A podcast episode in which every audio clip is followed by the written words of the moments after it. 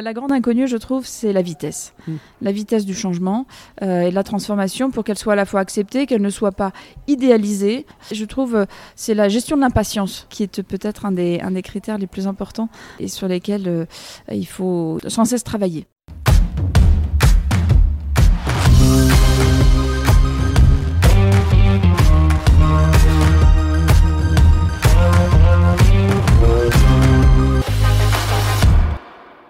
Bienvenue dans cet épisode de Transformer, le podcast des dirigeantes et dirigeants qui impulsent le futur, un podcast entreprise du futur réalisé en partenariat avec Okedito, agence de croissance digitale pour la performance des équipes marketing et commerciales.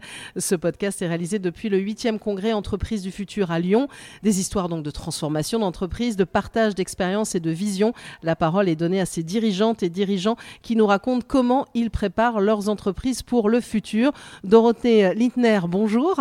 Bonjour. Vous êtes directrice générale de Bioforce, qui est un centre de formation pour les métiers de l'humanitaire, donc ici à Lyon, mais aussi à Dakar, et on va dire sur tous les terrains de crise. Alors j'allais dire, quand on parle de transformation, ce qui est l'objet de ce podcast, ça vous parle largement, puisque vous avez lancé un plan de transformation. Oui, tout à fait. Euh, en effet, on l'a lancé en décembre dernier parce que euh, Bioforce doit opérer une, un changement assez fondamental.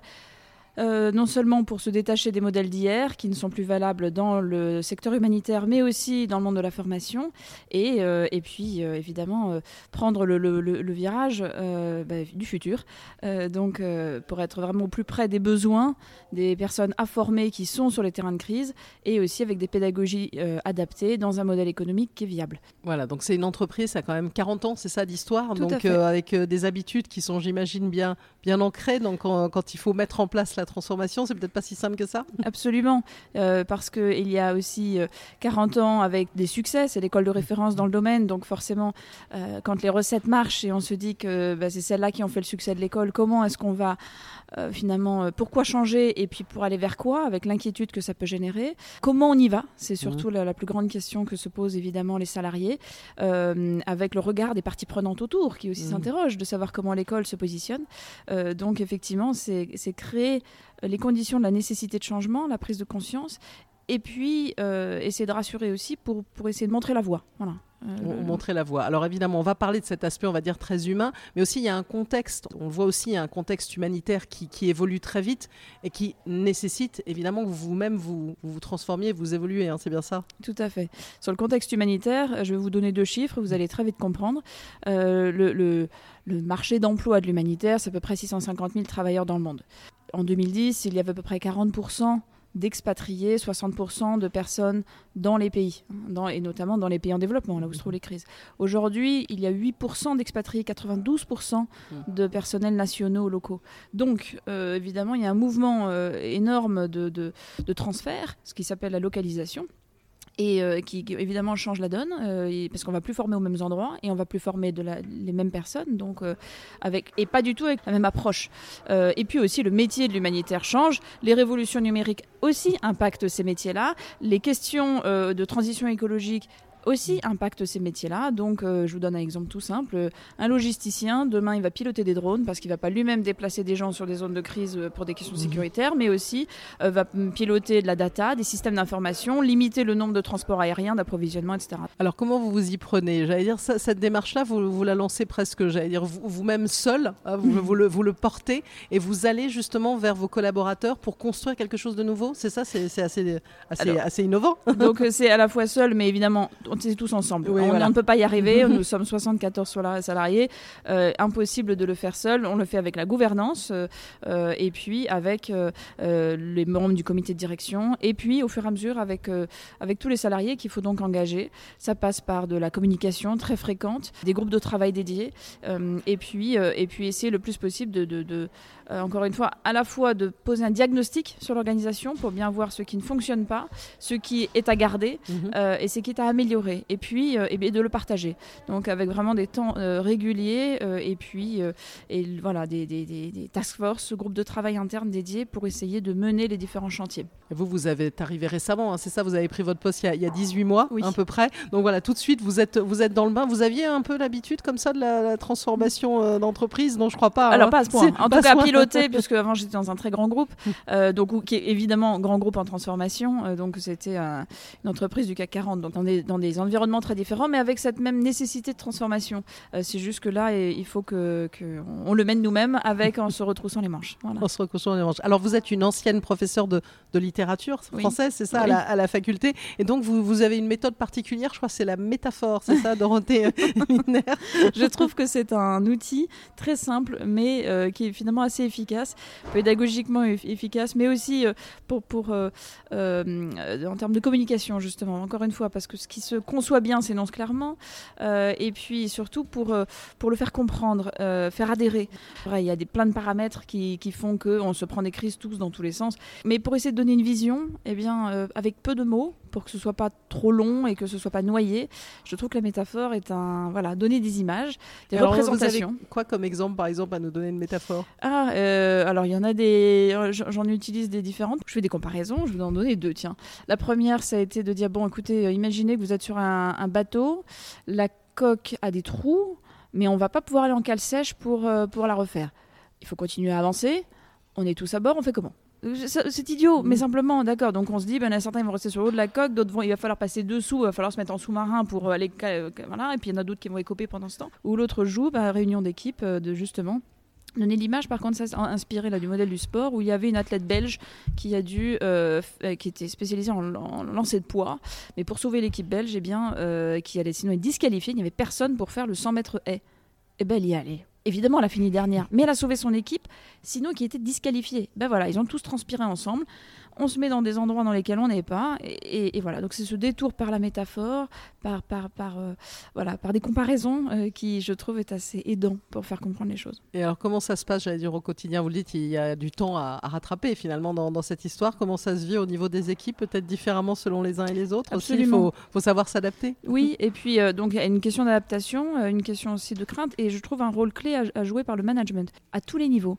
C'est les managers ont un rôle pivot dans, l'engagement des collaborateurs et dans la compréhension de la transformation. Si eux comprennent où on va, alors, résultat, euh, ils vont plus être en capacité de l'expliquer à leurs collaborateurs et de faire accepter, de faire de, de, de, de voilà, de créer les conditions de l'engagement. Hein. C'est vraiment des traducteurs sur les petits périmètres du, du, sens, de la vision, et aussi de donner des marges de manœuvre ou pour que chacun se dise bah, tiens, je vais pouvoir contribuer. Euh, donc c'est vraiment un, voilà, un élément clé. Et puis après, évidemment, il y a euh, des, aussi après des, différences de vision. Ceux pour qui ça va être oui, on veut aller par là, et puis d'autres qui ne vont pas se reconnaître dans, le, dans, ce changement-là. Alors vous avez lancé ça en décembre dernier, peut-être un peu compliqué d'avoir un peu de recul. S'il y avait des choses peut-être que vous feriez différemment ou vous reverriez un petit peu euh, oui. certaines façons de faire Alors faire différemment, et ça c'est ça c'est peut-être encore un peu tôt. Mhm. Euh, ça je pourrais vous le dire dans, dans, quelques mois. Vous reviendrez. Euh, c'est parce que la, la, grande inconnue, je trouve, c'est la vitesse. Mm. La vitesse du changement euh, et de la transformation pour qu'elle soit à la fois acceptée, qu'elle ne soit pas idéalisée, où on attendrait que d'avoir des résultats six mois plus tard, alors qu'en fait c'est tellement, tellement fondamental à différents niveaux que l'appropriation, que ce soit un petit groupe ou un grand groupe, de toute façon, euh, elle se fait pas à pas euh, et que les résultats viennent euh, au bout de voilà donc c'est je trouve c'est la gestion de l'impatience qui est peut-être un des un des critères les plus importants et sur lesquels il faut sans cesse travailler on a un rituel un nouveau rituel hein, dans cette édition 2023 puisque c'est en partenariat avec Okedito donc j'ai passé la parole à Paul Perdrieux qui est le directeur associé fondateur d'Okedito qui va vous poser quelques questions Dorothée, bonjour. Bonjour. Alors, notre petit rituel, c'est, tiens, en trois questions. Euh, chez Bioforce, vous êtes physique ou digital Alors, nous sommes les deux. Beaucoup physique, il faut, il faut bien le, dire, avec une, d'une part d'un point de vue, pour moi le digital, chez nous, c'est deux choses. C'est à la fois sur le produit, est-ce qu'on a de la formation digitale, on est dans de la pédagogie numérique ou pas, et puis par ailleurs, est-ce que l'organisation a mené sa transformation digitale? Donc dans les deux, on est oui un peu, mais pas assez. Voilà. Euh, oui, un peu, parce que les pédagogies numériques, elles doivent se développer, même si ça n'est pas, ça n'est pas toujours facile, surtout que nous, on a une question d'accessibilité, de fracture numérique. Quand on fait de la formation au Niger, vous vous doutez bien que les connexions ne sont pas les plus évidentes, donc il faut travailler à imaginer des dispositifs différents et l'acculturation digitale est un vrai sujet sur des, sur des, terrains de crise. Donc les pédagogies d'une part, et puis les outils euh, et la transformation digitale interne. Donc euh, l'organisation s'équipe progressivement euh, avec, avec ses moyens et, son, et, j'ai envie de dire sa capacité d'appropriation, mais c'est un, un élément incontournable. La deuxième question, il faut euh, l'adapter un petit peu au contexte, au métier et au business model de, Bioforce. Euh, mais vous êtes plutôt conquête, c'est un newbies, ou valeur vie, client, fidélisation?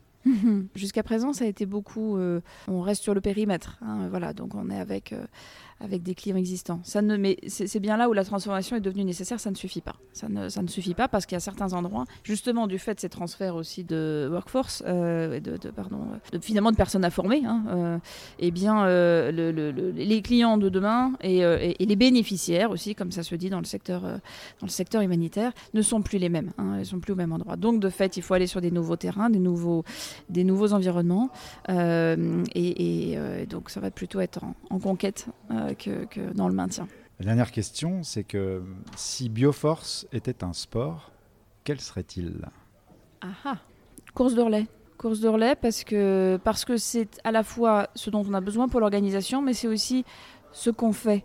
Euh, parce qu'on est certes dans un, environnement qui fonctionne comme celui d'une PME et en même temps dans un secteur qui est celui de l'ONG autour, un secteur humanitaire, où le grand principe c'est la main tendue. Et donc c'est à la fois ce dont on a besoin, de coopération très fine, et en même temps euh, avec, les, avec les clients, avec les acteurs autour, euh, d'être dans ce passage de relais, ce passage de bâton. Merci Dorothée pour ce partage d'expérience. Merci euh, Paul. Et donc vous avez parlé de course de relais. C'est un plan de transformation sur deux ans, mm. c'est ça? Donc euh, quel, horizon? Au-delà des deux ans? J'imagine.